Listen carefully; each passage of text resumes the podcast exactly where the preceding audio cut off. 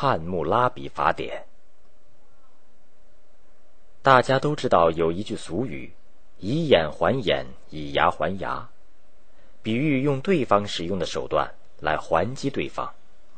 这在法律上叫同态复仇法。这句俗语的起源与一部古巴比伦的法典还有关联呢。古巴比伦王国位于两河流域的中央。巴比伦一词本是神之门的意思。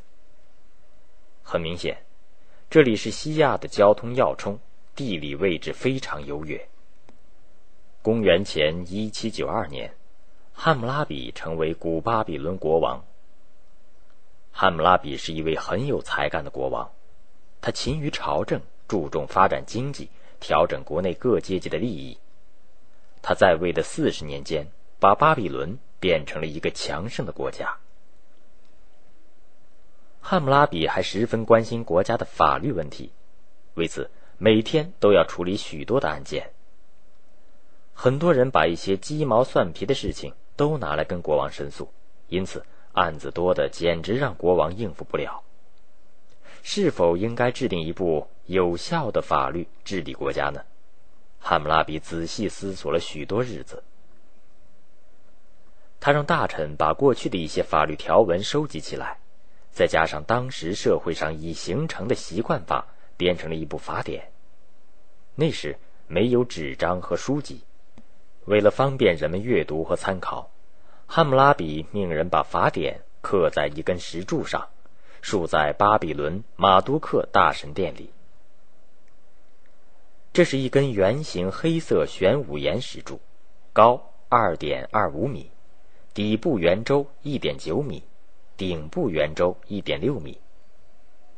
在石碑上半部刻着两个人的浮雕像，一个人坐在宝座上，手里拿着一根权杖，他就是巴比伦神话中的太阳神沙马什。另一个站着的人是汉姆拉比，他双手打拱。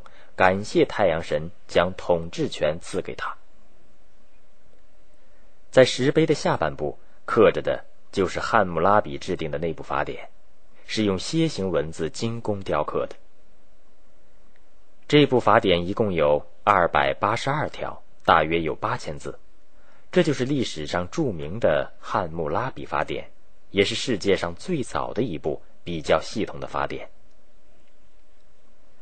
在巴比伦社会中，除了奴隶主和奴隶外，还有自由民。这部法典有很多是用来处理自由民内部关系的，处理的原则就是以眼还眼，以牙还牙。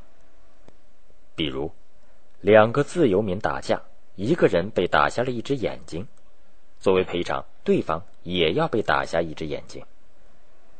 被人打断了腿，也要把对方的腿打断。被人打掉牙齿，就要敲掉对方的牙齿，甚至有这样的规定：如果房屋倒塌压死了房主的儿子，那么建造这所房子的人得拿自己的儿子抵命。法典对奴隶主、自由民、奴隶有着不同的处罚方式。如果奴隶主把一个自由民的眼睛弄瞎，只要拿出一定数量的银子就可了事。如果奴隶主弄瞎奴隶的眼睛，就不用任何赔偿。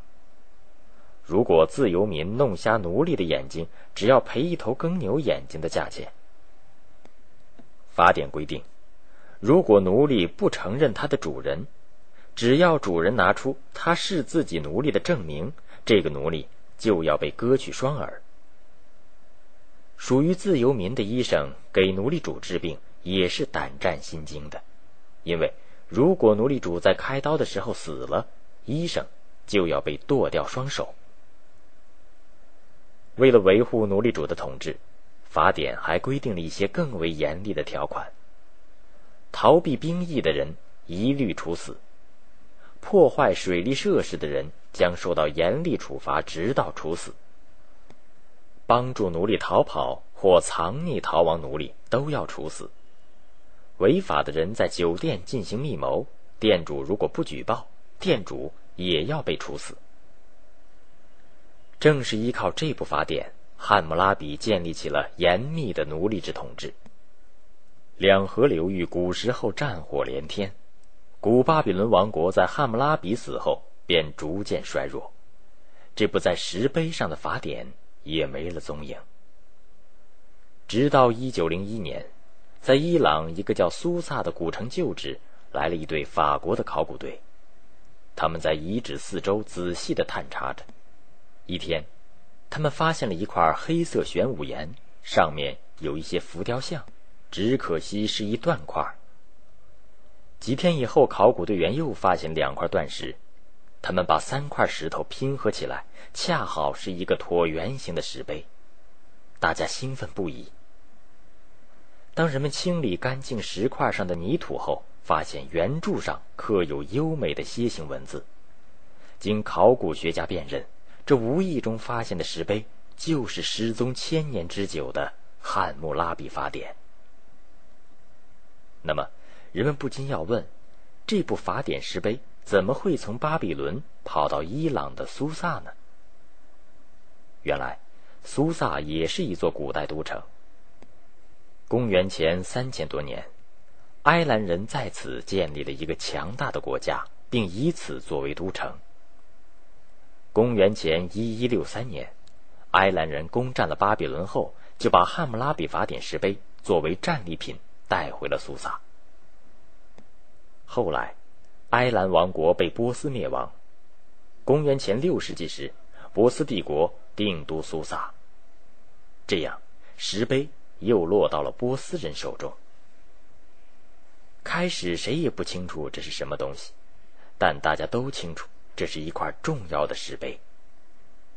考古队员决定将它由伊朗运回巴黎进行仔细研究。